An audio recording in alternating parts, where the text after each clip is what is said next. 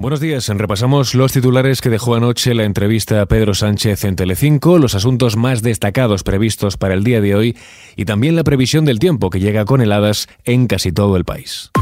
ISFM Noticias con Jorge Quiroga. Comenzamos con esa entrevista que mencionábamos al inicio. El presidente del gobierno tocó en la noche de ayer varios temas, entre ellos la moción de censura. Asegura que el PP con Feijó claramente se está acercando a Vox. Con el señor Casado, el Partido Popular votó que no a esa moción de censura. Y con el señor Feijó, el Partido Popular va a pasar a la abstención. Recuerdo que el señor Casado entonces dijo aquello de no es que no nos atrevamos, es que no queremos ser como ustedes. Eh, en fin, yo creo que hoy lo que está claro es, con esa manifestación de la abstención del Partido Popular a la moción de censura de Vox, lo que está claro es que hoy no se atreven a, digamos, rechazar esa moción de censura por parte de Vox.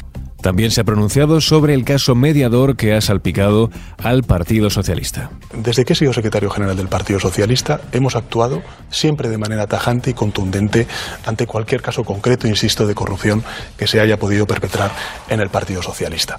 Dicho lo cual, rechazo rotundo la condena absoluta por parte del Partido Socialista y yo como secretario general del Partido Socialista.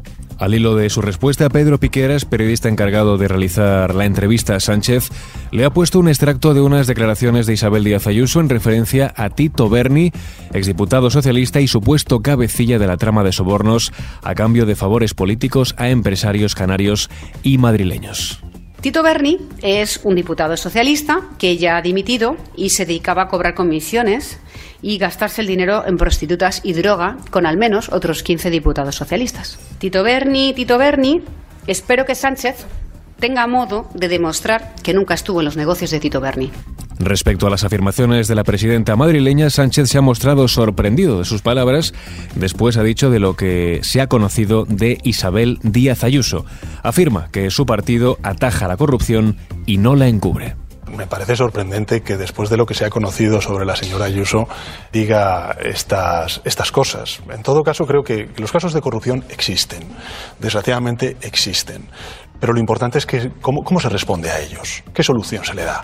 Y eh, ahora que me plantea eh, esta declaración por parte de la señora Ayuso, sí que le diré que el modelo del Partido Socialista es todo lo contrario al modelo de la señora Ayuso. Nosotros atajamos la corrupción y no la encubrimos. En otro orden de cosas, respecto al envío de aviones a Ucrania, ha dicho que no está sobre la mesa. El presidente del gobierno descarta de momento este escenario y vincula esta decisión al visto bueno por parte del resto de aliados y de la Unión Europea. Pese a esto, sí que ha apostado por seguir enviando armamento al país de Zelensky. También se ha pronunciado sobre la ley del solo sí es sí y de si esta fricción con Unidas Podemos podría derivar en una ruptura del gobierno de coalición. Si dejamos atrás el ruido y nos centramos en los hechos, en lo logrado por este gobierno, en un contexto tan difícil como una pandemia, un volcán o ahora mismo las consecuencias económicas de la guerra, creo que la hoja de servicios, tanto del Partido Socialista como de Unidas Podemos, de los dos partidos del Gobierno, es eh, francamente notable. Y con todas las dificultades que tenemos por delante, hemos hecho avanzar al país. Sánchez se ha mostrado convencido de que todos los grupos de la Cámara querrán corregir, ha dicho, los efectos indeseados de la norma y vuelve a mostrar su deseo de alcanzar un acuerdo con Unidas Podemos. Mientras ya son 646 las rebajas de penas y 65 las excarcelaciones con la ley del solo sí es sí.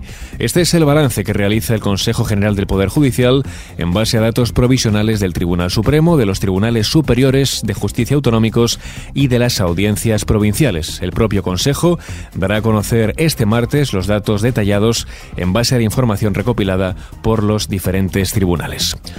Al margen de este asunto, los partidos preparan ya su estrategia ante el discurso de Ramón Tamames, 24 horas después de que Vox haya registrado su moción de censura contra Pedro Sánchez. Las formaciones del arco parlamentario se preparan ante el discurso del economista y también ante un debate que Santiago Abascal urge tramitar a la mesa del Congreso para que se vote antes de Semana Santa. Por otro lado, hoy conocemos el dato adelantado del IPC de febrero. El INE publicará este dato. En enero, recordemos, la inflación repuntó dos décimas al 5,9% interanual tras la retirada de la bonificación a los carburantes. Además, el Euribor, el indicador más usado en los créditos hipotecarios, prolonga su racha alcista y cerrará febrero en el entorno del 3,5%. Se trata de un nuevo máximo desde 2008 que se traducirá en otro incremento de las cuotas de las hipotecas. Por su parte, la luz este martes sube un 13%. De esta forma, cierra el mes con una media cercana a diciembre. Llegará de media a los 132,68 euros por megavatio hora. Y fuera de nuestras fronteras, acuerdos sobre el protocolo de Irlanda del Norte. La Unión Europea y el Reino Unido logran un pacto histórico en esta era post-Brexit que llevaban negociando desde hace meses. Entre los cambios más importantes se eliminan los controles fronterizos entre Irlanda del Norte y Gran Bretaña para los bienes destinados solo a la provincia británica. El protocolo intenta así evitar una frontera entre la República de Irlanda e Irlanda del Norte. Y terminamos este repaso informativo con la previsión del tiempo para este frío martes. Se esperan heladas en el interior de la península que pueden llegar a ser fuertes en los sistemas montañosos del centro y norte peninsular, además de en las Islas Baleares. En este archipiélago, el cielo estará nuboso, al igual que en el área cantábrica, con lluvias durante casi toda la jornada. Intervalos nubosos en el resto de la mitad norte peninsular, Melilla y Canarias, sin descartar alguna lluvia débil durante este martes. Cielo poco nuboso despejado en el resto del país. Y así con la previsión del tiempo lo dejamos. Mi compañera Susana León ya saben, estuvo al frente del control de sonido. La información continúa actualizada en los boletines de XFM.